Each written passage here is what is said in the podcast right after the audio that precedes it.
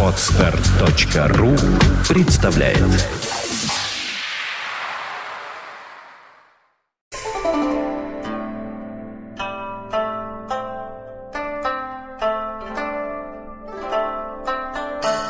Ой, хейфец тут. Доброе утро. Доброе утро! Доброе утро! Вот чудеса, Вот собственно говоря. чудеса. Да, Июля, дождь. Да, нас снова видят. Нас снова ненавидят. Нас. Тебя-то, ну а за что тебя любить? Ты подумай сам.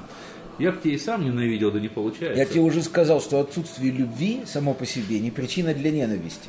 Это Можно нейтрально относиться к человеку. Нейтрально. Ни да, ни нет, ни Для этого времени суток это очень сложная фраза. да. Раннее утречко. Раннее утречко. Арбат, чаек, кофеек, Как там? хейфец, Орлов, я тут. Поля еще. опустели. Примерно 6.30 утра. Не опустили? Ах, не опустили. Ш- 6.30 Поля утра. наполнились крестьянами. Да, их пора убирать. Поля. Поля. Так, мы о чем говорим сегодня? Да, не сегодня очень интересно. И возвращаясь к теме да, нашей. Слушай, слушай, Да. когда-нибудь его польют чаем, он все время нас пытается вернуть какой-то дурацкой Чай теме. дорого стоит. Вот когда мы, в руках. вот смотри, когда мы сидим без Орлова, с Хейфицем, просто так, это редко бывает, ну мало ли, да? То есть у нас все нормально, мы говорим о всякой чуши. Это же Ты все только что сказал, что у нас полчаса всего. Время и Да О чем мы говорим Да сегодня? мы всех прогоним. Да. Вот. Ну, собственно говоря, сегодня э, господин Орлов решил побить господина Хейфица. Я, наверное, буду сегодня рефери Какое вообще, счастье. потому что я не знаю, к кому из них примкнуть. Я буду примыкать к сильнейшему, потому что бить слабого – это святое. Да. Вот, поэтому, собственно говоря, раз господин Орлов собирается бить господина Хейфица, Да. ну пусть он и высказывает. Саша, только не по лицу. А, собственно говоря, тема сегодняшней м, дискуссии, я надеюсь, все-таки дискуссии, да. Ну, поначалу, во всяком случае. Поножовщина будет потом, во втором акте. Поэтому не уходите, просьба досидеть до конца. Итак, тема. Почему все-таки люди верят в Бога? Ну не люди, а я. В качестве людей... человек, Вот в, Вот качестве, это не- да. в качестве Вот. людей, если мне наконец сегодня дадут сказать, Да. договорить хотя бы раз до конца. Дадут, дадут, да. А, так вот, в качестве людей, которые верят в Бога, сегодня выступает достопочтимый доктор Да. Юрий Борисович Хейфиц, Да. А, который расскажет, почему именно он увлечен этим занятием, вероятно, на примере своей личной истории. легко. и что довело Вот до жизни такой, наверное. И давайте уже предоставим ему это вожделенное слово. Пожалуйста. Мне трудно выбрать точку, отталкиваясь от которой я пойду этим путем. Ну, наверное, все-таки надо сказать правду. Я начал верить в Бога, не имея к тому никаких оснований. Потому что начал я в Него верить с детства глубокого. Э, Когда мало книг прочел и мало что понимал и знал, я и сейчас-то мало что понимаю и знаю, а тогда уж совсем. Поэтому вера в Бога скорее была просто чувством, с которым, очевидно, я родился на свет, и которое посетило меня, когда мне, ну, может быть, стало лет семь. В чем это чувство выражалось? Это чувство выражалось э, совершенно необоримом ощущении того, что есть некая сила, которая управляет моей жизнью. Э, Я родился в семье, где э, родители всячески декларировали, что они коммунисты и советские люди, что они, они, конечно, евреи по крови, но вообще-то они советские люди. И папа мне прямо говорил, что чем скорее я забуду, что я еврей, тем будет лучше. Сынок, ты советский человек, говорил мне отец. И в советском, в советском государстве, в нашем замечательном, нет ни русских, ни евреев, ни татар. То есть они, конечно, есть, говорил он мне, в том смысле, что они отдают себе отчет, какая кровь течет в их жилах. Прости, напомни, пожалуйста, о времени событий. Время событий. Ну, если я родился в 53-м, то лет 7 мне исполнилось в 60-м году. Вот. Когда, ну, фактически только что умер Сталин, подумаешь, 7 лет прошло, да, со дня смерти. Когда у власти в самом рассвете Никита Сергеевич Хрущев, так называемая оттепель, когда можно было вообще хоть как-то говорить на эти темы, дома или не дома, а где-то вообще. И вот, э, как бы папа, отвечая на мои вот такие вопросы наивные какие-то, да, а я всегда был ближе к отцу, чем к матери, мне всегда было с ним интереснее разговаривать, чем с ней, он стал мне говорить, что вот, сынок, есть разные национальности в том смысле, что все люди имеют какие-то корни, говорил мне отец. Но в принципе светлое будущее человечества, а во главе пути к светлому будущему человечества идет Советский Союз, это светлое будущее человечества заключается в том, что люди забудут, какой они национальности. Все будут просто граждане одного огромного государства, и государство это будет Советский Союз. Просто в него с течением времени будут вступать все разные и разные страны и народы. Последними туда упадет значит, капиталистический мир, потому что буржуи будут сопротивляться до последнего, но в конце концов, как говорил Ленин, они сами продадут нам лопату, которой мы выроем могилу, и таким То образом... есть э, твой отец был Да. глубоко верующий человек. Безусловно. И изо всех сил пытался это скрыть от себя и от меня. Но ты немножко забегаешь вперед. Да когда ты только что рассказал буквально. Вот Ну- ты перес- пересказал его вид религии. Нет, ну минуточку. Э, мой дед, отец моего отца, был глубоко религиозным человеком. Он был раввин харьковский. И отец вырос, естественно, со всеми этими пейсами, шмейсами. То есть это была профессия. Ну, естественно. Папа пел в синагогальном хоре, будучи мальчиком. У него был прекрасный голос. И, так сказать, все на свете. И он изо всех сил от этого убегал. И пытался лишить меня этих мучений. И с самого детства мне сказать, что я... Что я, конечно, еврей, но не это главное. А главное то, что я советский человек, и Бога никакого нет. Ага. А есть диалектический материализм, во главе которого стоит Маркс и его верный внук Никита Сергеевич Хрущев. Я так и знал. Ну, ну как же. Советская Вот, троица. да, поэтому, но папа мне не мог объяснить. Вот когда я его спрашивал, вот скажи мне, почему у меня такое ощущение, что кто-то меня ведет? Он сказал, сынок, ну нас всех ведут. И сила это называется, повторяю, говорил мне отец, Коммунистическая диалек... партия. не, диалектический материализм, который лежит во главе идеологии. Можно я буду оппонировать по ходу? Да, ради бога. Что значит ведет? Как ты это чувствуешь? Вот. Я чувствовал, что все, что происходит со мной, глубоко не случайно. Я не мог найти этому никаких... Вообще меня это стало пугать лет в семь, потому А что, что мне стало казаться... такого, что наводило на эти мысли? Что такого необычного? Или обычные вещи? Я могу тебе сказать точно совершенно. Началось все с дежавю. У меня начались лет в семь очень частые приступы дежавю. Я шел, вот мы, значит, мы с отцом, папа вообще любил меня водить гулять по городу Свердловску. И вот мы идем с ним по улице, которая мне не знакома, а ему знакома. Но я совершенно точно знаю, что вот сейчас мы повернем за угол, и там будет пивная. Хотя я этого знать ну никак не То есть мог. именно пивная, то есть молочный магазин Ну, например, я говорю, А, ну ладно. да. Не снижай Мы повор... Нет, ради бога, мы поворачиваем за угол, и я просто, поскольку я был маленький и не умел скрывать своих чувств, я начинал плакать. Мне было страшно. Интересно. Потому что вот эти приступы повторялись с необычайной частотой. Они были очень остры, они потом мне снились. Э, Когда меня повезли в Сочи, мне было 8 лет, я испытал множество приступов дежавю прямо в городе Сочи. То есть я вот знал, что вот сейчас на пляж из кабинки, вот из-за кабинки, выйдет девушка в белом платье. И она выходила. И вот это ощущение каждый раз было настолько пронзительным, что я плакал и пугался. И обеспокоенные родители повели меня к невропатологу. Я помню. Они не, решение. они не повели меня к психиатру, но, видимо, тогда как-то это было не принято сразу к психиатру. Повели сначала к детскому невропатологу. Невропатолог попался, на мое счастье, старичок, чрезвычайно э, опытный, очень умный, как я видел, по-моему, еврей, тоже это тщательно скрывающий, э, с такими несколько запавшими черными глазами, с бородой такой, так сказать. И я помню, что у него был перстень на правой руке. Золотой.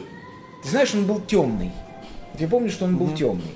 Короче говоря, этот невропатолог с перстнем обстукал меня по коленкам, по локтям, клал, что-то меня ставил в позу Ромберга. Это я сейчас понимаю, что была поза Ромберга. Он сказал, мальчик совершенно здоров.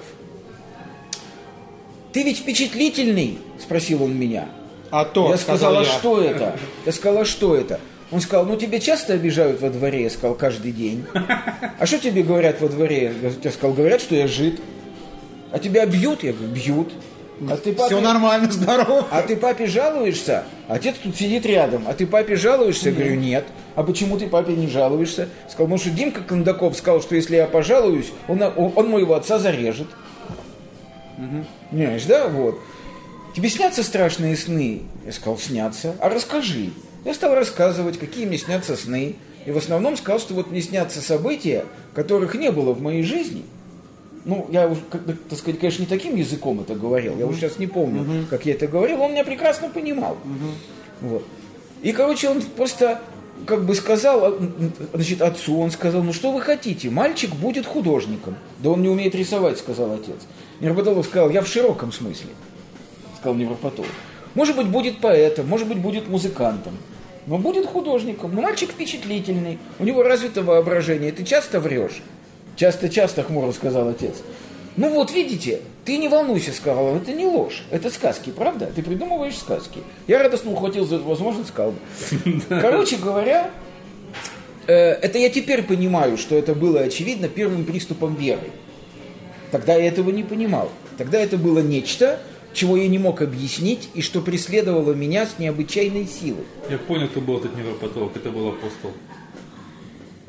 Вот видишь, он не дает работать. Значит, э, потом наступил вот этот вот замечательный переходный возраст. Между семью годами и переходным возрастом случилось множество событий. Меня выгнали из музыкальной школы за бездарность. Я попал в обычную школу, где, в отличие от музыкальной, меня стали бить, но не так, как меня били во дворе, а просто каждый день, вставая в круг, писая в портфель, вытряхивая содержимое его в грязь втаптывая учебники и тетради в эту грязь, крича «жидовская морда», измываясь, разрывая форму, мочась на меня, как я уже сказал, по кругу, пиная меня. Били буквально каждый день. Я помню до сих пор, как их звали. Юра Копылов, Саша Фадеев, Виктор Мялов, э, Сергей Коптев, э, кто-то еще. Ну вот, вот эти четверо измывались особенно. Вот как я запомнил их имена. Хотя это что, 66-й год. А потом вот. они стали партийными работниками? Это я не знаю, я потерял их из виду. А. Значит, если бы не несколько ребят, тоже очень простых русских ребят, которые защищали меня всякий раз, когда могли, я, наверное, просто, ну, э, наверное, я бы заболел какой-то психической болезнью, потому что это было каждый день уже. Жаловаться я по-прежнему не мог, потому что папа был член родительского комитета школы, и опять же была та же самая угроза, будешь дома ныть, порвем там, зарежем и так далее. Кстати, это были не шутки, потому что на нашего директора школы Сергея Васильевича Иванова они скинули парту с третьего этажа, ну, когда он проходил под... А, не, ну, а, значит, они просто промахнулись. А, повезло да, ему. Да. Значит, э, так вот, э, меня выгнали из музыкальной школы, я попал в эту бандитскую школу номер один на Визбульваре города Свердловска. Я начал писать стихи. Я начал вести в школе ансамбль, я влюбился в Наташу Фокину. Короче говоря, произошло множество потрясающих событий, и я очень много читал. Это уже какой возраст? Ну, это 66-й год, это 14 где-то лет, вот. В это же время в парке, а я жил около парка, в это же время в парке, где гуляли собачники, люди с собаками, я прибился к их компании, вот в этом же парке меня встретили эти люди с собаками, и оказалось, что с собаками они гуляют просто для отвода глаз – на самом деле они диссиденты, возглавляемые знаменитым ныне покойным значит, Воловиком. Э, Интересно, какую да. придумали себе легенду. Да, да, да, да, да, да, да, да. И очень многие из них потом сели в лагеря и были выгнаны в Израиль по делу по, по делу 600. Помнишь химфак УПИ, Уральского технического института? Они написали на памятнику Ленина свободу политзаключенным, КГБ их раскрыл, и 600 человек были посажены в мордовские лагеря или высланы из страны. И вот мне 14 лет, и эти ребята рассказали мне, кто такой так дядя Сталин, кто такой дядя Ленин, кто такой дядя Хрущев, да? И у меня возник ужасный вот этот страшный надсад разрыва между тем, какой жизнью живут мои родители. Я сразу понял, что живут они жизнью полной лжи, да? И тем, что есть как бы на самом деле. Они да. тебе рассказали только про апостолов, то есть Ленина, Сталина, нет, а про нет. икону Маркса не, не рассказали? Все рассказали Все мне, рассказали. про Маркса есть, рассказали. Буквально всю да? религию. А ты помнишь, да. что ты им сразу поверил? Мгновенно. Потому что они были такие, какие они были. Ты знаешь, так, как они говорили. Да, ты знаешь, это были люди, которые вели себя так просто и естественно, что ни малейшего подозрения не могло возникнуть в том, что они мне лгут. Понимаешь? То есть они вели себя, ну, крайне, ну, вот, ну, очень просто. И возник вот этот страшный для подростка разрыв между тем, что ты видишь дома. Я и так-то от родителей был далек, потому что я поздний ребенок. Ну, представляешь, значит, мне 16, а отцу там, значит, за 60. Меня родили в 46 лет. Близости никакой. Брат уехал в Москву, да и, значит, да и с ним у меня разница в 16 лет. То есть я был практически совершенно одинок. И вот начитанный, впечатлительный, начинающий писать стихи, вот такой Затюканный. вот затюканный, из- да, значит, забитый парень, вдруг попадает в общество. И чем они меня совершенно купили, мне- я им сказал, что я пишу стихи, вот. Я даже помню стихотворение, которое я прочел воловику, заикаясь и краснея от стыда, и он сказал прекрасно. И они стали слушать мои стихи, потому что больше их никто не слушал. И они стали их слушать, и потом песни, да, и- потому что я, я- я- я начал писать не только стихи, но и они начали все это слушать. Я, так сказать, воспылал к ним еще более глубокой верой. В обмен на что они мне стали давать уже и говорить, но вот перед прочтением, говорил мне Воловик, перед прочтением сжечь читающего, говорил он мне отпечатанные на вот этой, значит, на слепой копирке, Саш, значит, Солженицын, да, э, значит, стихи вот этих вот товарищей, э, значит, Шаламова, да, Ну, то есть вся вот это, вся вот, да, вот Назовем это разнообразный да, сам издат. Да, да, я стал читать, и у меня просто, да, и у меня просто И, волосы- напомню, что мы движемся по направлению к Господу. да, естественно. Я, так сказать, я был не пьяный, я все помню. И у меня волосы под мышками встали дыбом, когда я все это, да. Короче говоря, э, в купе со всем этим я посетил церковь, которая была около С медицинского какого института. перепугу вроде бы А? пока посыл Отличный вижу. вопрос. С какого перепуга? С какого перепугу? Прекрасный вопрос. Я посещал вообще многие места. А, просто интересно было, шел Да. мимо и зашел. Я ходил в музеи, я ходил на литературный кружок, я ходил на кружок юных журналистов. То есть никто не посоветовал сам. Нет, Просто я шел просто мимо, сам, захотелось и зашел. ну не столько шел мимо, сколько я, честно говоря, пошел пить пиво на кладбище к памятнику Бажову, где пили пиво избранные.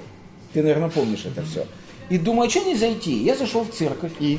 И первый, кого я увидел, был ужасно похожий вот на этого невропатолога, который меня тогда стукал молоточком по голове, ужасно похожий священник. Я тебе говорю, ты апостол. Я просто помню, что я кинулся к нему.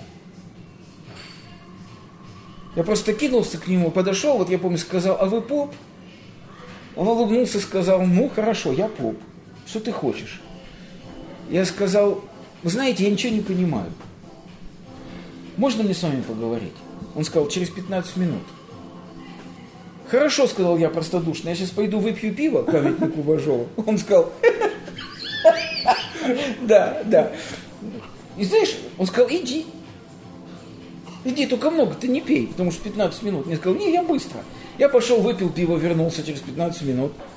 И ребята говорят, куда-то есть еще пиво. Я говорю, ну я это самое, потом. Теперь духовно. Да. Да. И вот состоялся мой первый разговор вот с этим вот, да, который просто, ну вот, все мои до этого разрозненные мысли, разбродные, отрывочные мысли, он привел в порядок одной фразой.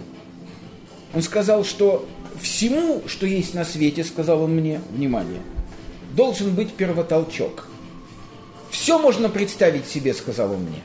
Можно представить создание динозавров из ничего, из, там, из клетки. Можно представить себе создание Вселенной из там какой-нибудь маленькой точки. Пыли и газы. Да, но нельзя представить себе этого без первотолчка, содержащего в себе программу развития всего этого. И вот эта красивая фраза меня совершенно Вот. да, убила. Продолжай. Да. Программа. Обожаю. Программа. Ну, да. Ключевое слово. Ключевое Если слово, программа, да. то все понятно. Application. Ну, у нас был первый application. Это был первый application. Да. И вот с тех пор, и вот с тех пор я стал свою веру в Бога сепарировать. То есть я понял, что сама по себе вера в Бога моя, я не, я не претендую на то, чтобы сейчас Не. говорить, да. Моя вера в Бога представляет собой комплексное явление, в котором при тщательном самоисследовании можно выделить несколько сторон. Сторона чувственная, необъяснимая. Хочу, чтобы Бог был люблю его. Хочу, чтобы было э, существо, не в смысле в плоти, костях и, кро- и крови. Э, Хочу, чтобы была программа, не знаю Нечто. что, Нечто, идея. да, нечто. Хочу, чтобы было нечто, во что я мог бы полностью перелить свою любовь и обожание. Хочу. Не, не то, чтобы которое всегда приголубит, ну, как бы, да, приголу, ну, прикроет, самая последняя пристань, самая последняя Знаешь, опора. мной вот ты очень хорошо сейчас говоришь. Когда меня били каждый день в школе номер один, и не было никакой помощи ни от кого, я где-то через полгода вынес из этой ситуации и утвердил в себе идею, что никто никому ни в чем помочь не может. Что ж ты не говоришь-то об этом? Ну, Ну, я не хорошо. могу все сразу, Да, да, Саш. Я вдруг сказал себе, и до сих пор я несу эту идею над головой, что помочь сам себе может только человек. То есть дело Со стороны помощи утопающих, Совершенно искать со стороны помощи совершенно дохлое, бессмысленное и подлое дело. И я тогда уже сказал себе, что помощь может быть, она может состоять в трех выходах. Первый выход – это борьба. Вот тебе не нравится что-то, и ты дерешься. Второй выход – это переход в стан тех, кого ты ненавидишь. И третий выход – это отвернуться. Который сейчас я сам для себя, третий выход, называю внутренняя иммиграция. Уход в себя. И вот я тогда уже выбрал его. Потому что стать как Копылов я не мог. Я его ненавидел. Это был ублюдок и подонок. Я думаю, что любой эсэсовец мог бы ему позавидовать, да? Драться с ними, ребят, ну я не мог драться. Во-первых, я не умею. Во-вторых, человека я ударил по лицу один раз в жизни, в четвертом классе. Это был Саша Левинзон, по иронии судьбы. Ну, его надо было, конечно, Его надо- Тут, тут есть более коротко вопрос. Я просто не хочу, то, что называется, драться. Вот и все. То есть все остальное... Ну, я- не- Ему это не свойственно. Андрей, я не могу. Это называется «не Да, хочу». окей. Да. Не хочу, не могу, не будем, так сказать, да. Да. Не буду. Вот, да. Да. Значит, а какой остается выход? Только уход в себя. В свой мир. А это выбор большинства людей того периода. Этого я не знаю. Максимальная структурализация, углубление этого мира, чтобы было куда уйти, Да. создание внутренней обстановки, да, там интерьер, то, что- чтобы не было там неуютно и пусто. Ну, собственно, так вопрос не стоял, потому что стихи, музыка и мое воображение, все это работало на интерьер и на обустройство. Итак, чувственная сторона. Хочу, чтобы кто-то был, в кого можно перелить всю любовь. Э, Сразу предвидя вопросы, хочу сказать. Родители, девушка, жена, любовница, дети твои, твои родственники, твои друзья – это все ипостаси, которые несут отблеск этой любви, но не вмещают ее всю. То есть, Потому что ее в тебе так много. окей, пусть так. По этой причине? Может быть. Может быть, потому что ее во мне так много, а может быть, потому что их так много. Понимаешь, вот если бы они были все одно, вот я туда бы все это и излил. А поскольку приходится делить, Еще по-разному любить. да, еще по-разному любить, ты совершенно прав. Ребенок не любовница. Ну, хорошо, да. Значит, не, знаешь, хочу, чтобы вот была одна точка, в которую войти всем сердцем, влиться, перелить всего себя. Э, второе. Гностическая сторона дела. Она заключается в том, что я действительно вот из того количества книг, которые я прочел к сегодняшнему дню, я понимаю, что наука никогда не объяснит, как устроен мир. Никогда наука не дойдет до первопричины. Никогда наука не вскроет фундамент, на котором стоит фундамент, на котором стоит фундамент того, на чем стоит фундамент всего. Никогда наука на это не способна. И вообще я не знаю, есть ли у человека такой инструмент, который позволяет ему найти первопричину, перво, первокирпичик. Вот сейчас найдут этот бозон Хиггса в этом ан- андронном коллайде, да? выяснится, что этот бозон, и, если его найдут, сам по себе представляет такой вагон бозона, что там вообще разбираться надо еще тысячу лет, да? Я понял, что наука бессильна. Но ведь есть же что-то, говорил я себе всегда, что является первопричиной мира. Вот есть же нечто, что лежит в базе базиса. Ведь есть же нечто, с чего все пошло. Ведь есть некий структурный компонент, с которого все началось и который является причиной самого себя. Он есть, его не может не быть. Если наука его не может открыть по предназначению своему, тогда кто его откроет? Искусство, оно вообще не для этого создано. Другое дело, я понимал, что и вера его не откроет, потому что человек Бога понять не может. Но в Боге, в отличие от науки, человек может найти утешение. То есть ты можешь думать, что это его работа и успокоиться на Да, эту и тему. перестать мучиться. Понятно. И перестать Окей. терзать себя и других. Да? Да, и третий и момент. наконец, третий момент, чисто технический. Э, Я понял, что наука не может нам дать ответ на этот вопрос не в силу философских даже своих аспектов, а в силу технических аспектов. Потому что все приборы, которые мы создаем для познания мира, основаны на наших органах чувств, а стало быть, содержат изначальную ошибку. Потому что прав был Нильс Бор, его копенгагенская теория, который сказал, что любой экспериментатор получает то, что он хочет получить. И никогда два экспериментатора, даже работая на одной аппаратуре, в одних и тех же условиях и вместе, не получат одинаковый результат. Наконец, есть еще один аспект, который меня подводит к Богу. Этот аспект заключается в том, что наука не может помочь нам понять первопричину бытия – не в силу своей философской ущербности и не в силу того, что ее инструментарий слишком слаб, а в силу того, что сама первопричина бытия совершенно сознательно прячется. И э, э, я, Э, сказать, значит, это поведение, очень, да. Это очень да, характерный да, момент. да. Это вот проявление самой веры. Ну, окей. Это вот квитэссенция. Да. Что она прячется. Прячется, она прячется, и, скажем, иллюстрации этого То есть, служат- некто ее А? запрятал по каким-то там причинам. Я не, вот не надо совершать эту ошибку. А, не окей. некто. Может Ну, быть нечто. нечто. Ну, а нечто. Это разные Ну, вещи. окей, окей, нечто, Знаешь, нечто. Как только мы говорим некто, Не, Саш, нечто, мы нечто, попадаем. нечто, да? нечто. Нечто. Э, Дело в том, что поведение электрона само, поведение элементарных частиц само, вот эти вот кухонные книги по квантовой физике, они сами описывают совершенно потрясающие вещи. Значит, суперпозиция, парадокс Белла и все вот эти известные да, значит, значит, эффекты говорят о том, что сами по себе основы бытия не подлежат изучению потому, что они активно, сознательно прячутся от того, кто их ищет. Э, И, наконец, есть еще один аспект, без которого я не могу этот, так сказать, рассказ, ну, что ли, завершить или окончательно оформить. Это потрясающая необъяснимость того, что со мной происходит. То есть вся моя жизнь проникнута поразительным количеством вещей, объяснить которые с точки зрения рациональных, с точки зрения рациональных подходов невозможно. Я не буду их все перечислять, это, наверное, телепрограмма на три часа. Я расскажу просто историю моего знакомства с моей женой. Ну, как бы ни для кого не секрет, что я долго искал свою любовь. Наконец ее нашел. Значит, э, первый раз в жизни мою жену я увидел в 73 году. Мы большой компанией студенческой поехали в Феодосию. И сняли там на всех коттедж, прямо в Феодосии. И хозяином коттеджа оказался водитель Белаза, такого грузовика. Он приехал на третий день нашего поселения. Жена нам, жена, значит, нас всех значит, познакомила, сказала, вот смотри, замечательно. Его жена. Да, у нас было человек 20, шумная компания, все. Мы ему все ужасно понравились, настолько, что он тут же буквально вытащил из подвала огромную бутыль вина, разлил нам всем вино. Я попробовал это вино, помню, сказал, ой, какое вино. Он сказал, это разве... Какое хорошее. А? Да. Он сказал, разве это вино? Это моча. Вот в морском вино, так вино, сказал он. В морском Я говорю, что такое морской? А. Он говорит, это поселок. Кстати, говорит, завтра у меня выходной, кто поедет со мной в морское?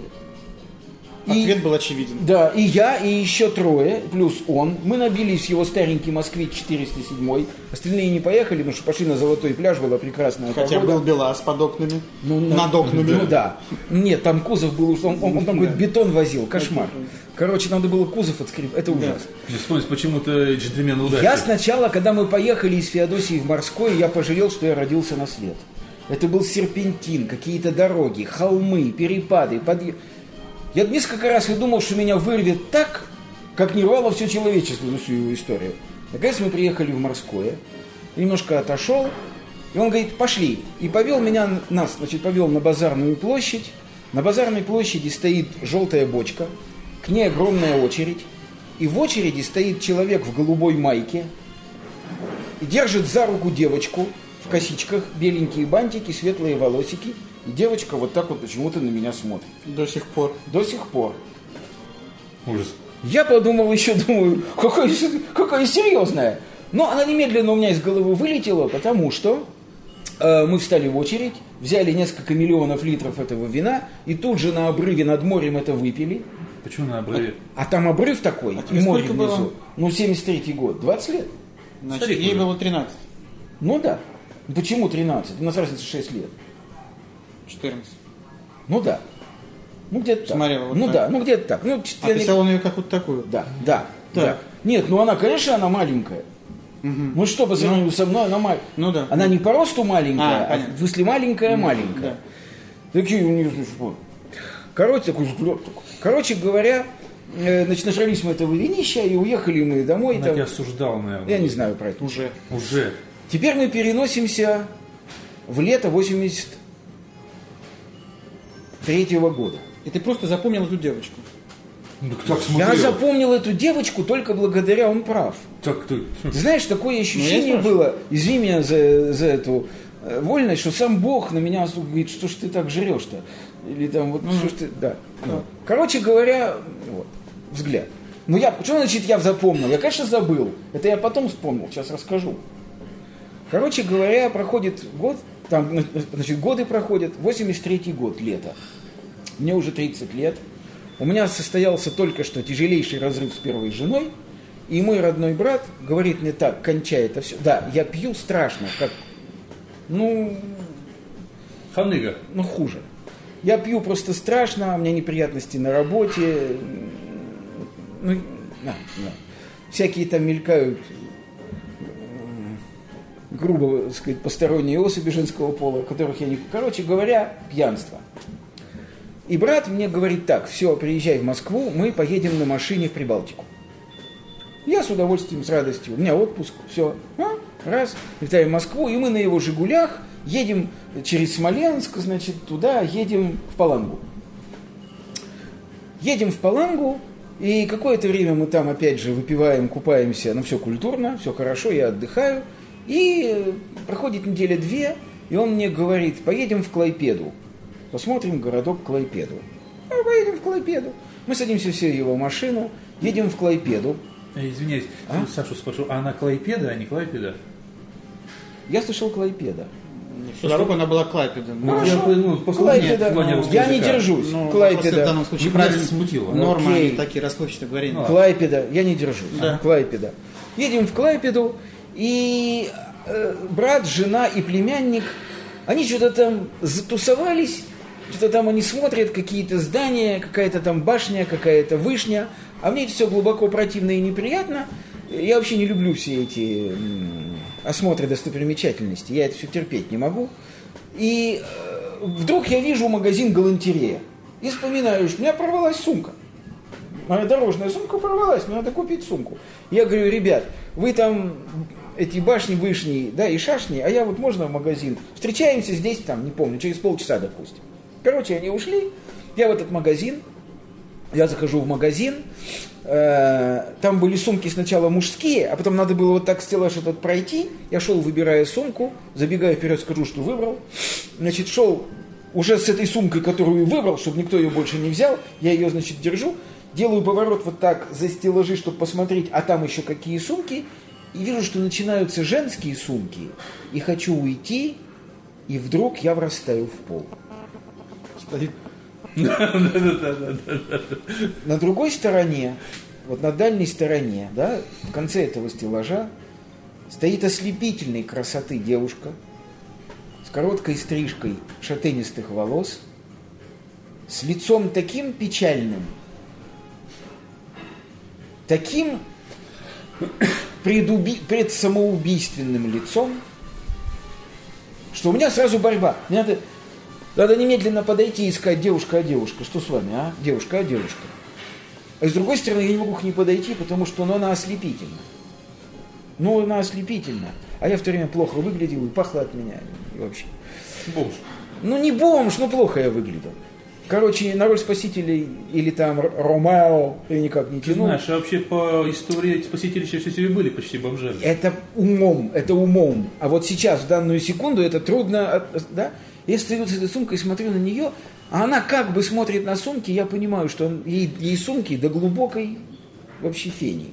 Она просто стоит и думает, вот сейчас повесится или завтра.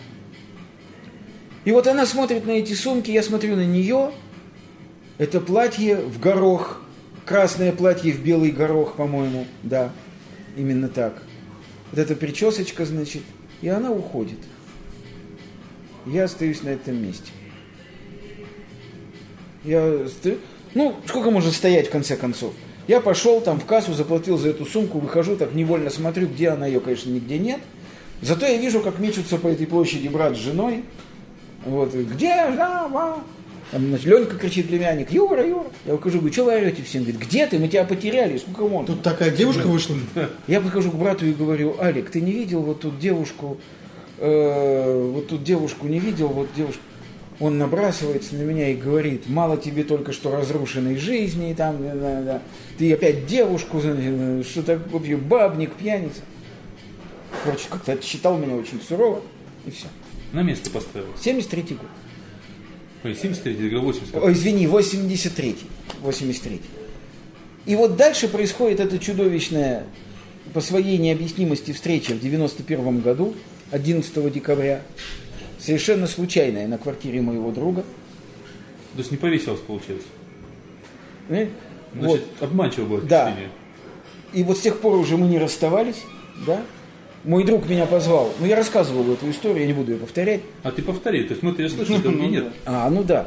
Ну там такая история была, что Анатолий Неман, прекрасный автор-исполнитель, тогда он был не Неман, а Кукуев, он в 91 году, когда вот закончилась вся эта история с шоу-бизнесом, и я оказался не удел, без денег, без работы, без всего, и опять на водке, он мне говорит, что ж ты погибаешь-то так? У тебя такие песни хорошие. Ну, давай для тебя что-нибудь. Я говорю, что ты можешь для меня сделать? Ничего не можешь сделать. Он говорит, ну знаешь, у меня вот одноклассница есть, она работает в Останкино, консультантом по русскому языку в отделе дикторов. Она прекрасно разбирается в поэзии. Хочешь, я вот как-то вас соединю, чтобы ты сыграл, она послушала твои песни. Если это ей понравится, она может программу о тебе сделать. Я говорю, ну давай зови, и я забыл об этом. Проходит несколько дней, он мне звонит, говорит, ну что, мы, так сказать, встречаемся? Я говорю, с кем? Он говорит, ну как с кем? Я тебе говорил про одноклассницу мою. Я говорю, а, ну да, встречаемся, хорошо. Он говорит, Юр, только я прошу, один нюанс, пожалуйста, никакой водки, она ненавидит пьяных. Вот в тот день, когда мы договоримся, я тебя прошу, никакой водки. Я говорю, ну хорошо, большое дело, хорошо, не водки. Проходит еще какое-то время, он звонит, говорит, так, на понедельник, 7 часов вечера у меня. Ты помнишь главное условие? Я говорю, какое? Он говорит, не пить. Я говорю, хорошо, я помню. В пятницу, как сейчас помню, у меня квартирный концерт, я нажираюсь как свинья. В субботу у нас, так, у нас с, э, значит, с Смогулом двойной квартирный концерт. И я так напиваюсь, что Смогул меня увозит куда-то на Литовский бульвар, в квартиру какую-то, где я отмокаю сутки в ванной, и в понедельник только днем я припираюсь в комнату в коммуналке, где мы живем с мамой, и бухаюсь спать. Она меня будет, говорит, тебе звонит Кукуев. Я говорю, скажи, что я умер. Она говорит, ну я не могу так, тебе звонит Кукуев. Я поднял трубку, говорю, алло. Он говорит, что алло? Я слышу по голосу, ты опять нажрался. Я говорю, какое тебе дело вообще? Что ты мама мне? Он говорит, Юра, я дог... ты, ты болен, я договорился. Тут я вспоминаю, говорю, ой, а перенести нельзя. Он говорит, ну как, как это может быть? Ну, Как я могу? Ну ты что вообще, в конце концов? Человек занятой там, все бросает, едет. Почему я должен... Короче говоря, я там что-то в холодный душ, там, то все. Приезжаю к нему, он открывает дверь, смотрит на меня и говорит, о, вали отсюда, брат. Вали, запах вместе с тобой, и все. Я говорю, так, спокойно. Дай мне, пожалуйста, 100 грамм коньяку. Он говорит, еще коньяку тебе. Я говорю, ну, Толя, дай мне 100 грамм коньяку. Он дает 100 грамм коньяку, я выпиваю, прихожу в себя. У него пианино прекрасное немецкое, я сажусь, значит, все, ну, там, готовлюсь, да, да, да. И вот я сижу в этой комнате, слышу там звонок в дверь, он идет, открывает дверь и говорит «Привет!» И слышу ответ «Привет!» Вот я просто подчеркиваю, я не вижу женщину, не вижу ее лица, не знаю ничего, кто это, никогда не видел. Слышу голос «Привет!» И у меня падает сердце вообще в штаны, и голос мне говорит «Это твоя жена». Это пришла твоя жена. Он сказал, что сердце, когда падает штаны, это очень Слушай, характерно. я весь облился ледяным потом, это просто невероятно. И я влюбился в ее голос, мне уже было все равно, как она выглядит. И вот 11 декабря мы встретились, я ей там спел свои песни, но это было уже не важно, потому что уже в октябре 92 года мы были уже женаты, она там ушла от мужа. К чему я это все? Когда мы с ней, естественно, обменивались нашими жизнями, рассказывая друг другу то, что было, да, она стала мне рассказывать, как в 73 году она была в морском, и как ее дядя Костя в голубой майке водил ее к желтой бочке за вином. Там был какой-то мерзкий ежик. Нет. И что? Я говорю, ты была вот такая, такая, вот ты была косички. Она говорит, откуда ты знаешь? Откуда ты знаешь? Я говорю, я тебя видел. Ты меня пялилась. Слушай, она говорит, да брось ты это, что за бред? Я говорю, я тебя видел. И я ей говорю, я еще раз тебя видел. Когда? И когда я ей говорю, я видел тебя в Клайпеде. В 83 году летом ты стояла в отделе и смотрела женские сумки. Тут надо было видеть ее лицо. Потому что действительно после страшной ссоры там, с бывшим мужем и просто думая о том, что так жить нельзя и надо удавиться, она перед отходом поезда просто ходила поэтому от нечего делать, ходила смотреть эти сумки. Короче говоря, подобными историями, ты думаешь, это что? Одну? Нет. Вот у меня 23 номер, да? Ага. Минуточку. Э, 31 октября 1953 года. Если сложить 3, 1, 1, 0, Ну, да, Пифагор. будет 23. Если посмотреть сумму цифр в моем паспорте, я могу показать, доказать сейчас, могу просто в камеру показать. Будет 23. Так. Подобными вещами, намеками, событиями, необъяснимыми с рациональной точки зрения, пронизана вся моя жизнь. Дело-то все в чем? Когда я все это рассказываю своему брату, он говорит, при чем тут Бог, говорит мне брат. Это логика жизни. Я ему говорю, хорошо, назови Бога логикой жизни. Я не привязываюсь к слову Бог. Я привязываюсь к тому, что есть некое необъяснимое, необъяснимое пока. Я не знаю, что будет завтра. Сегодня с точки зрения рацио необъяснимая сила, которая нанизывает обстоятельства на спицу смысла таким образом, что получается цельная, логическая, человеческая жизнь, хотя проживая ее, ты каждый раз думаешь, что все нелепо, случайно, и Бог ведь как, и везде хаос и разброд, но когда ты бросаешь взгляд назад, ты видишь, как вот эта железная, неумолимая ржавая игла смысла пронизыв... ты на нее нанизываешь, как чеки в бане. И в конечном итоге тебе показывают, вот, смотри, Хочу обратить внимание тех, кто нас сейчас смотрит и, я надеюсь, слушает, что только что вам было продемонстрировано просто отрывок прозы, да, или стихотворение в прозе. Вот только что. а это может быть. Да, да. вот только что. Продолжай. Такой живой роман. Да. Кто это? Салфетка. Мы парим кофе крутимся. А я рассказываю, крутюсь. Это да. Да. Вот, поэтому, значит, значит, Сашенька, опережая ан- антитезы, которые ты выдвинешь сейчас, я хочу сказать, что оппонировать здесь нечему. Вот почему. Ты будешь прав во всем. Я не сделал сейчас ничего иного, как просто рассказал логику своей веры. Она не Понятно. подлежит Понятно. анализу. Понятно. Ты прав. Ты Она знаешь, мне кажется, что еще к тебе, вот к этой истории надо добавить. Ты мне рассказывал недавно очень интересную историю по поводу поездки к стене плача. Вот мне А, кажется, да. очень хорошо ложится... Это потрясающе. Ну, вот, понимаешь, это можно собирать вот, вот такими Но вещами. она сюда очень хорошо укладывается в тему, что ты рассказываешь. Вот есть это глупое поверье, Саша. Напиши записочку и сунь в стену плача. И знающие люди говорят, что самое главное при этом условии – нельзя просить за себя. Проси за кого угодно, за себя просить нельзя. И у меня была тяжелая ситуация, я опять искал работу, значит, ее не было. Вот. И, короче говоря, находясь в Израиле и э, значит, решив посетить это место, я взял и написал, что значит нельзя просить. Хочу и попрошу. И я написал, даже помню, что я написал. Господи, сделай так, чтобы мне не было стыдно перед моей женой. Я не просил, дай мне работу. Чего такого не просил? Подложил эту Ты записочку. ставишь его А? в затруднительное положение. Кого, Бога? Ну, тот кому-то. Ты знаешь, Ну, кого-то ты кому-то знаешь, рисовал. Ты знаешь, Августин Блаженный, по-моему, написал, что Бога никогда нельзя ни о чем просить, потому что это бессмысленно. Он сам знает, Это что кому нужно. тема. Да. Так вот, э, затруднительное положение его не поставил, я просто, ну мне просто показалось, ну совсем уж подлым, ты знаешь, в шагреневой коже есть этот отрывок, Ну, хорошо, помнишь, когда антиквар говорит, ваше желание так постыдно банально, что оно исполнится незамедлительно. Помнишь? Я не мог, Господи, дай мне денег там, или дай мне работу. Ну, я написал, сделай так, чтобы, потому что действительно мне стыдно перед моей женой, если я не зарабатываю деньги. Ну, я написал, сделай так, чтобы мне было стыдно перед моей женой. Записочку сунул, прошло два дня. Мне раздается совершенно немотивированный звонок отсюда, где человек мне говорит, так, слышь, все, ты у меня работаешь 22 апреля, давай возвращайся скорее, я тебя жду, ты мне страшно нужен. Вот такие-то условия, условия, замечу в скобках, блистательные.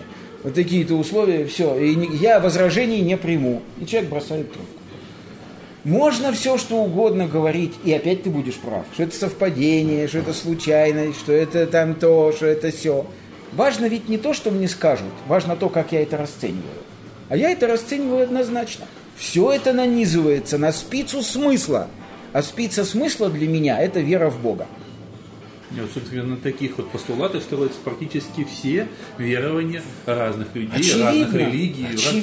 просто практически таких историй, я не знаю, очень много слышал. Конечно. Вот. Я себя не отношу ни к той стороне агностиков, как господин Орлов, там, да, там даже не знаю, может быть, он там еще как-то себя назовет. Даже хуже? Да, даже хуже. Даже этих самых, как их зовут, слово-то, матершинное. Атеисты. Атеисты, о, забыл матершинное слово. Вот. Нет, ну что там, таким вот, э, собственно говоря, таким, как сказать, глобально верующим людям, как вот Хейфиц. Психически. Да.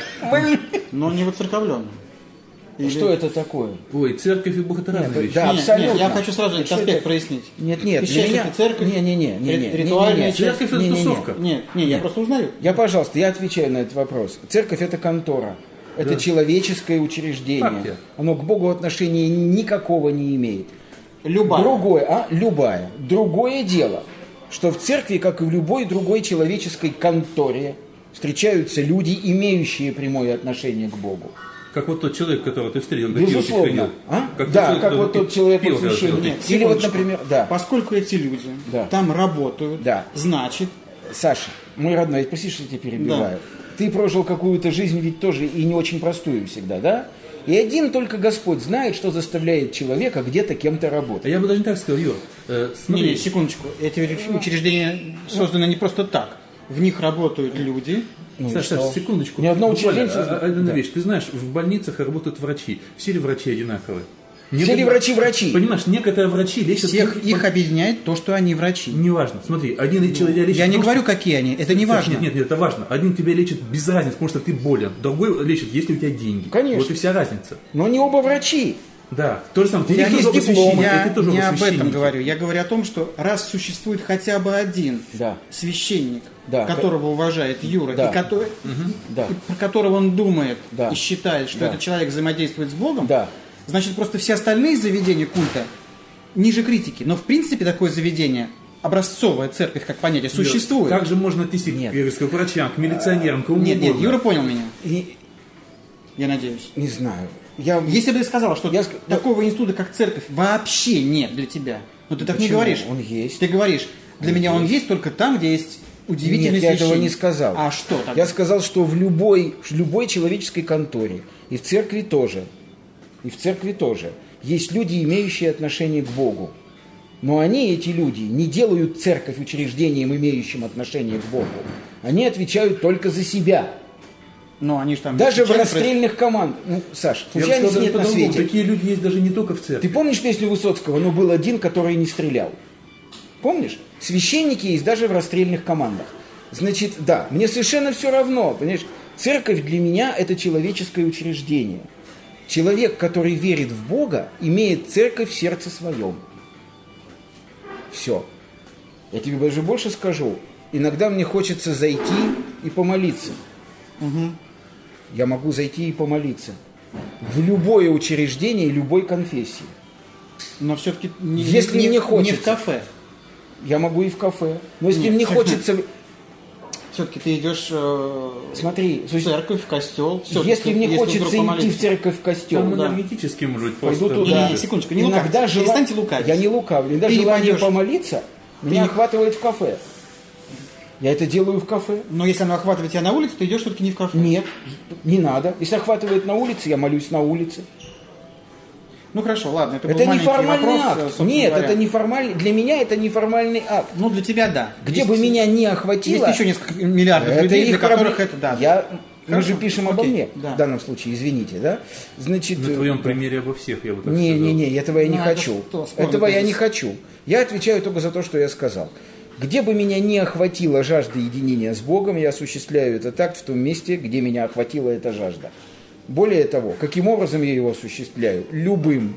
Молитва неформальна, не формализована. Она вообще не представляет собой некий утвержденный набор слов. Она представляет собой искренние чувства. Больше ничего. Молиться можно камню, кусту, словами, слезами, жестами, С- ничем, Ров- просто. Ровно вот так когда-то родились гугеноты. Я этого не знаю. Может, и родились. Нет, просто именно тогда, когда было сделано долой формальность, долой, как говорится, молитвы на непонятном нам языке и так далее и тому подобное. То есть, говорится, все должно быть ближе, ближе к этому самому же, Богу, проще и естественно. Поэтому я не конфессионален, но я глубоко религиозен. Тебя убедил его рассказ? Не, как меня ну может убедить? тут убедил? Я просто его выслушал. Это не, Нет, не выслушал, для ты, ты этого. задал ему этот вопрос и хотел по- по- получить, по-видимому, какой-то для себя ответ, может, какое-то решение, не знаю. Ты зачем вообще этот вопрос задал? Так, Саш, можно я скажу? Саше было интересно, как люди приходят к Богу. Я ему проиллюстрировал Отдельно один из взятый путей. человек. Да, правильно ведь? Окажись на моем месте другой человек, он скажет совершенно другую историю. Не схожую никак с тем, что рассказал я. Ну, просто Юра как бы представляет собой один из вариантов этого пути. Да. Такой э, вариант художника, эмоционального человека. Да, возможно. И мне очень понятно, лично мне очень понятно, почему э, ты к этому пришел и прочее, прочее, прочее. Он не мог А, не пройти по всей той истории, да. которую он рассказал. Да, вот это очень важный момент, действительно, на мой взгляд, насколько я могу э, как бы оценивать, э, что само по себе глупо, но тем не менее, жизнь и жизненный путь любого другого человека, не самого При себя. этом являясь доктором, который, по сути, является циником, его должно как бы уже подрывать веру в Бога, как говорится, А. некоторые знания полученные. Юра, э, я, я считаю, что я сейчас немножко как Да, отлично, отлично, отлично. Подорвана моя вера не в Бога. Глубоко А в подорвана церковь? моя вера в человека. А, человек. Вот Ну, это, к сожалению, здесь я от Гумилева... Знаешь Да. эту, да, формулу Да. замечательную? Знаешь ее, да? Ну-ка, напомни. Есть мир и Бог, они Ну живут да, вовек. да, да, конечно. Жизнь людей мгновенная отравленная Бога, туника. но все в себя вмещает человек, который любит мир и верит в Бога. Отравленная Вот туника. я формулу Гумилева глубоко изменил. Я не могу сказать, что я люблю мир, если под миром иметь в виду людей. У меня тяжелое отношение с человечеством. Очень. И Это Мизантроп. очень плохо. Ну, я не мизантроп. Я думаю, Мизантроп ненавидит, так сказать, вообще людей. Ни ты, ни ты Я думаю- не можете сказать, что я вас ненавижу. Я сейчас Правда? думаю, придумал. Я думаю, что э, существует действительно несколько вариантов этого пути. У людей иного склада, нежели Юра, необходимость в Боге исходит от того, что э, жизнь должна быть как-то структурирована, она должна быть как-то объяснена.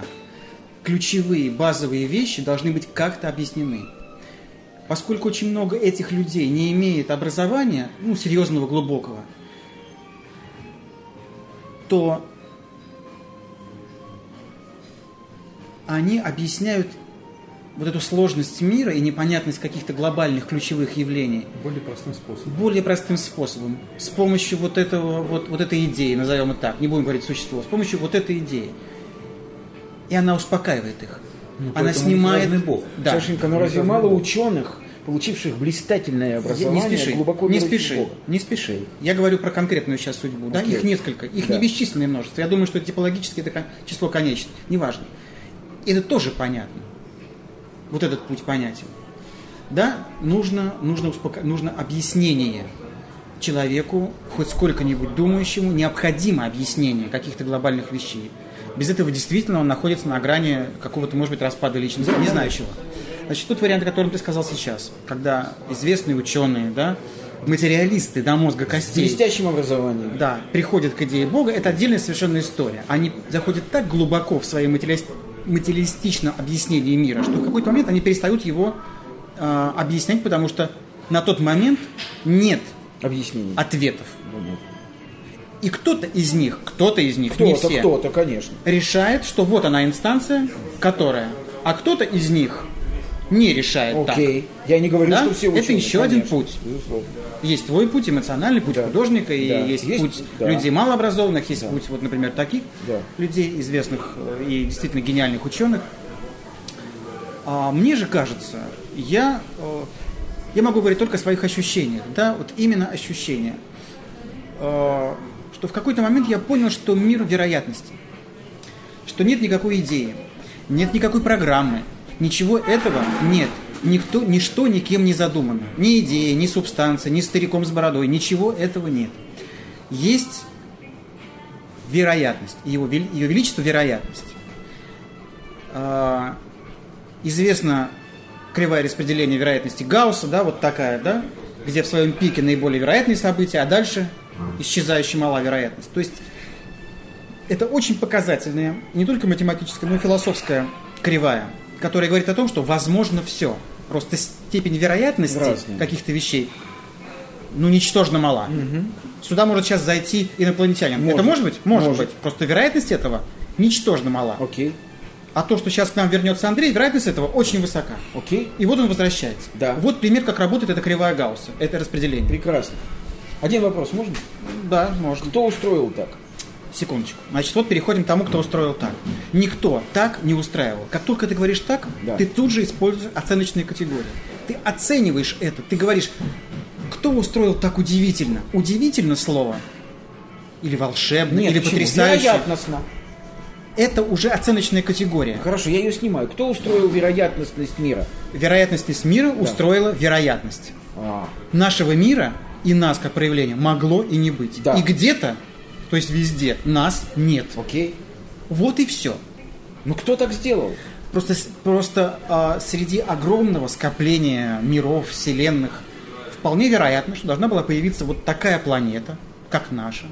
И вполне вероятно, что рано или поздно на ней должны были появиться мы, и это произошло. И, возможно, Ты не уходишь от ответа. И возможно, нет, секундочку, и возможно не одна, но пока что мы в ближайшем окружении не нашли Ты ничего подобного. от ответа.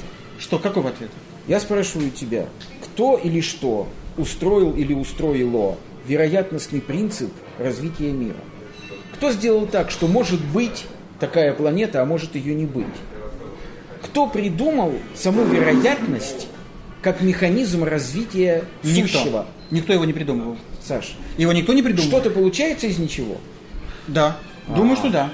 Ну, Я думаю, что да. окей. Тогда все. Вот тут вот эта бифуркация. Ну, потому что, потому Ну, что, всё, вот ну, это- потому что ученые Да нет, а, Саш, ну говорят это о том, что вот эта вот флуктуация, которая возникла, с которой все пошло, Но она не может флуктуация, Ну, не может родиться из ничего. Юр, значит, вот здесь мы... а, Расход всё. Да, Да. значит, дальше вопрос веры же начинается. Ты Безусловно. веришь в одно, потому что не я, не ты. Безусловно. Доказать друг другу. Безусловно. Да? Но Это важно понятно. дойти в этом разговоре вот до этой бифуркации и разделения. Да. Самое смешное, что вы оба верующие. Только каждый верит Совершенно верно. Саша верит в самоорганизованность мира, а я не верю в это. Ну, Потому я- что не, нет. есть второй закон Секундочку. термодинамики. Секундочку, Федя, Да. секундочку. Здесь ключевое слово. Программа мира. Хорошо, который сними. упомянул- Как, не, не, не, как это сними? Ну, это, сними, это, сними. это твой тезис Нет, базовый. нет, нет. В моей позиции его Нет, нет. Нет, нет. никакой. Хорошо, мы не нет. знаем будущего. Мы Я не всё знаем, что будет завтра. Окей, кто устроил так, что мы не знаем будущего? Сними слово программа. Ты, ты утверждаешь, по сути, что мир самоорганизован. Ты говоришь, ничто так не сделал, само так все сделалось. Да. Правильно? Да. Я и говорю, это принцип Да. самоорганизации мира. Я говорю, что это невозможно по второму закону термодинамики. Из научных, кстати говоря, постулатов исхожу. Так, так. Почему? Второй закон термодинамики – энтропия. Ты же знаешь, что все виды энергии в конечном итоге превращаются в тепловую, которая не превращается ни во что.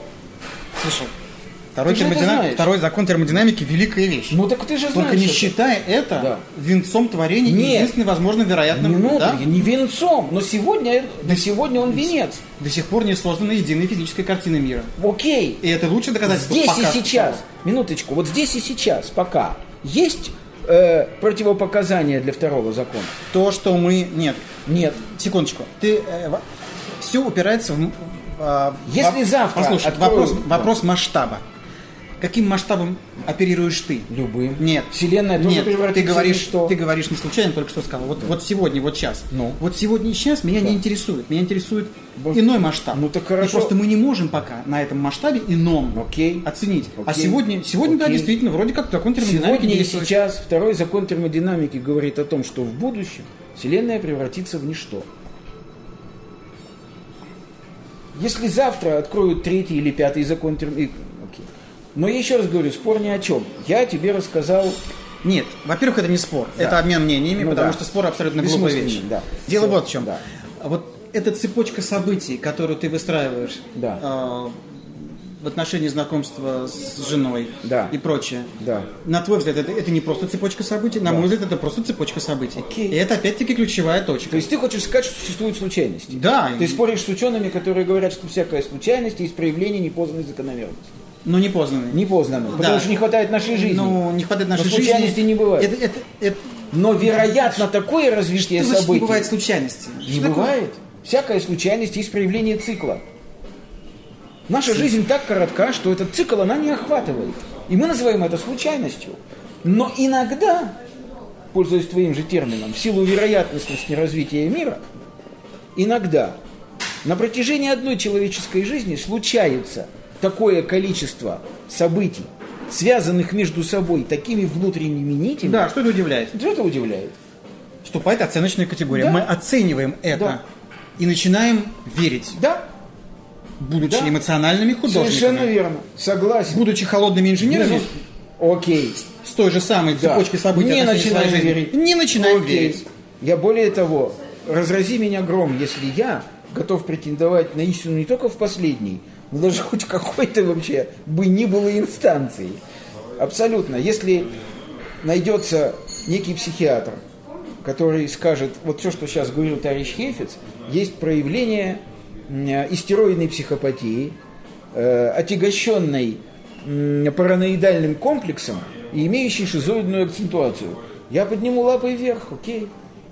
Со стороны видней. Ну, ладно, это Да. У вас разговор. извечный спор получается, Разговор, в котором лично мне очень сложно принять какую-либо сторону. По... Ты принял давно. Да я не... же У тебя есть своя сторона? Я... Нет, у меня своя сторона, потому что она как раз... Я, Ощущение, я именно болтаюсь как нечто по между, между ними, а между Орловым и Хейфицем, по одной простой причине, потому что с одной стороны это проклятое наследие, потому что по отцовской линии, если брать моего э, это отца моей бабушки, это мой прадед, получается, он занимал достаточно высокий церковный пост, даже более того, поэтому когда моя бабушка умерла, она похоронена в священной земле там, на территории церкви из-за этого, и, в принципе, если я помру, я должен там же быть похоронен, суть не в этом. Дайте да? Бог. Это с одной стороны, да. да, с другой стороны, это являясь по материнской линии все-таки, опять же, он был моим дедом, это, точнее, дед моей мать, это прадедом, получается, он мой был, да, э, к- казачьего атамана, более того, георгиевского кавалера, очень верующего человека, и который именно получал там за, за Бога, царя Отечества и так далее. То есть, как бы это очень такие вот такие гены. Э, И в детстве, с одной стороны, приходя к бабушке, я видел постоянно и слышал постоянно многие вот эти вот вещи, видел иконы и так далее. То есть, я и дома это было у мамы. То есть, я не мог, я среди этого рос, как говорится, да, это все впиталось внутри. Мне более того, когда потом уже стал я работать на телевидении и так далее, вот, я очень много поработал в свое время и на э, информационный отдел Екатеринбургской епархии, там чуть-чуть поработал, немного, но было дело, я помогал там это дело в работе. Вот. Ну а что это? Да, да. То есть все это вместе взято. У меня среди друзей очень много священнослужителей, очень много людей, которых я уважаю. Причем есть у меня человек, которого бесконечно уважаю, э, человек, который имел серьезную должность скажем так, при советской власти. При советской власти, я замечу, имел серьезную должность, хорошие деньги. Это просто конкретно такое вот теплое место. Человек все бросает, уходит простым, мелким священнослужителем. Таких много примеров. Да, сейчас он дорос уже до более высокого, скажем так, да, но тогда он был просто очень мелкий. Он просто взял и ушел при советской власти. Это не сейчас, да, то есть тогда совсем другое отношение к церкви было. Вот. И при всем при том, как бы вот э, половину жизни, помимо журналистики, еще занимаясь некоторыми научными делами, да, это тоже, конечно, маленько заставляет болтаться все это вместе взято. Да? То есть мне сложно. То есть чем-то понимаю, о чем говорит э, господин Орлов, да, то есть э, некоторые сомнения, э, которые он высказывает, они мне абсолютно близки, будем так говорить, да, то есть, но это вот именно изучение некоторых аспектов науки заставляет все-таки так иначе задумываться над э, н- н- некоторым направлением, нельзя так вот слепо, как художник господин Хейфец. Конечно, нельзя. Да, да, да, да. Но с другой стороны, все-таки проклятое наследие дает о себе знать, да, да, да, то есть оно все эти гены, крокодилы, они все дают о себе знать. То есть ты это чувствуешь? Однозначно. Потому что на уровне чего-то внутреннего, необъяснимого, я ближе к господину Хейфицу. Когда начинает касаться образования, своих каких-то работ, еще чего-то, я ближе к тому, о чем говоришь ты. Я-то хочу уйти от конкретных чувствований. Я пытаюсь быть, как всегда, А объектив- мы объективным, насколько я мы могу. человеки, мы человеки. Ты тоже не объективен в своей Ну, я- объективности. разумеется, я просто стараюсь, я думаю об этом аспекте. Я не хочу быть субъективным никогда. Я хочу быть, стараться быть всегда, во всех Я проявлениях подо- жизни, я объективным. Потому что это путь, простите, единственный путь к истине. Да, ну, пардон за пафос. Ну твой, ну, я, ну, я как раз вспоминаю, э, во всех этих случаях, вспоминаю, ну, по-моему, прекрасное произведение Бармора, где, где он рассказывает про двух своих дем- демиургов, да, вот как вот, и как они завели себе этих человечков, которые начали им молиться как богам. Ну, но это, это просто уровень, мы сейчас, мы сейчас говорили о высшем уровне, да, мы не говорили о, о, о самом аппарате церковном, да, обо всем этом мы говорим о самых высших уровнях Сложно, религиозности. есть, э, понимаешь, да? можно воспринять то, что есть о бытовых. не- некое, не- нечто, да, то, что вот господин Хельс называет Богом. Андрей, что это? Андрей, Сложно ты сказать. сейчас очень в тяжелую уходишь область. Ты вмешиваешь в наш разговор бесконечные вариации представления Да. людей о Боге. Это делать нельзя. Потому что, как правило, представление, любовь, э, представление людей о Боге чрезвычайно примитивно, вульгарно и, не боюсь этого слова, отвратительно. Люди относятся к Богу как к инстанции, которая может подать, выдать, предоставить, Ну, это да. дать, не спаслать. Это все полная чепуха. У меня нет такого отношения к Богу. Это не сберкасса, это не пункт взаимопомощи, это не место, где раздают Именно вот- вот бесплатный поэтому суп. я и говорил, что мы говорим о каких-то очень высоких. Для меня Бог, еще раз, это высшее, непознаваемое, но может быть только ощущаемое, и то моментами. Логика жизни. Железная, Скажи, неумолимая. пожалуйста, Да, с этой точки зрения Да. у твоей жизни Да. есть предназначение? безусловно. Оно, Я- оно существовало. Да, и я его был рожден понял. для конкретного чего-то. Теперь-то я это понимаю. И кто-то Да. и- или что-то Да. это понимало. Да.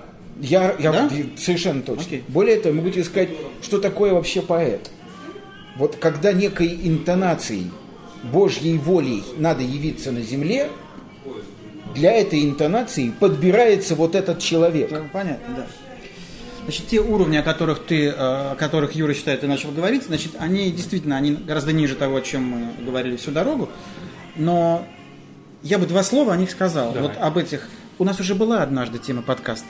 Да нет, М- можно ли э, э, с- рисовать карикатуры на Всевышнего? Да, была известная тема. Да, да. Я, честно сказать, после этого довольно много на эту тему размышлял, лично я. И я пришел к выводу, что можно. Объясню почему. Потому что при всей неполиткорректности и прочее, прочее. Потому что для меня институт церковь, религия, он точно такой же, как а, а, кружок нату- юных натуралистов, кружок пожилых пожарников. Он лично для меня ничем не отличается. Это очень важный момент. Ничем не отличается. Он такая же, просто гораздо более, более большая.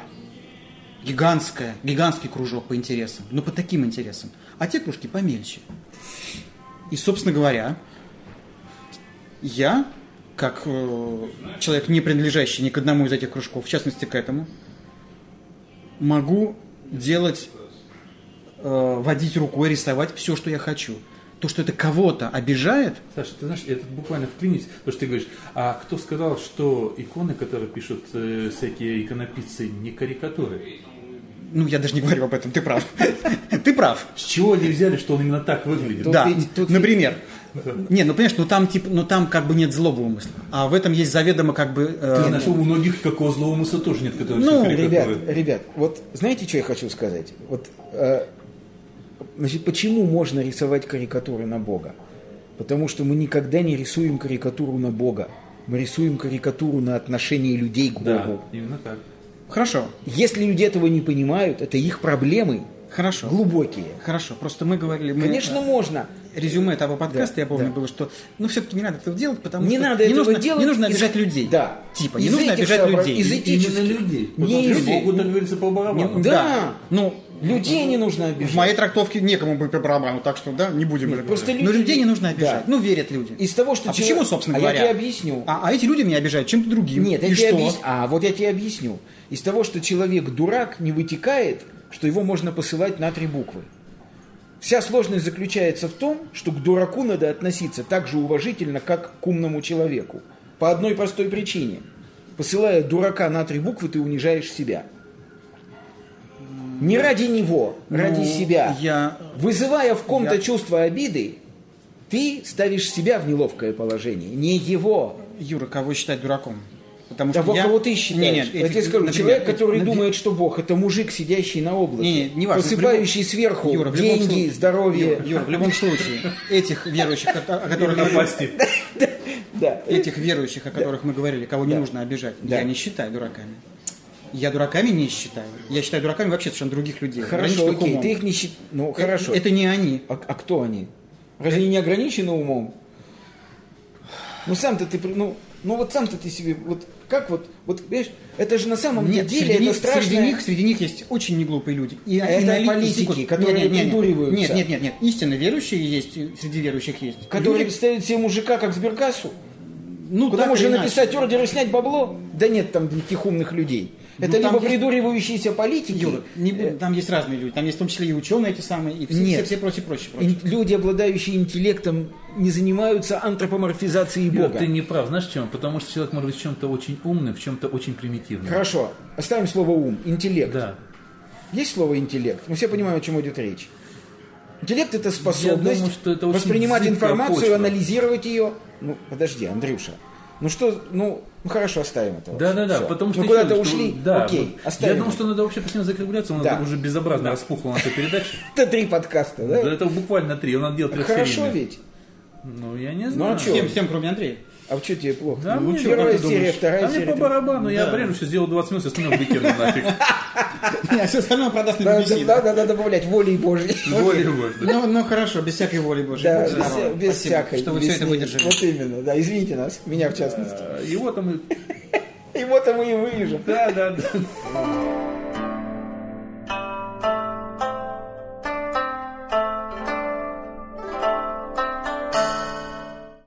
Скачать другие выпуски подкаста вы можете на podster.ru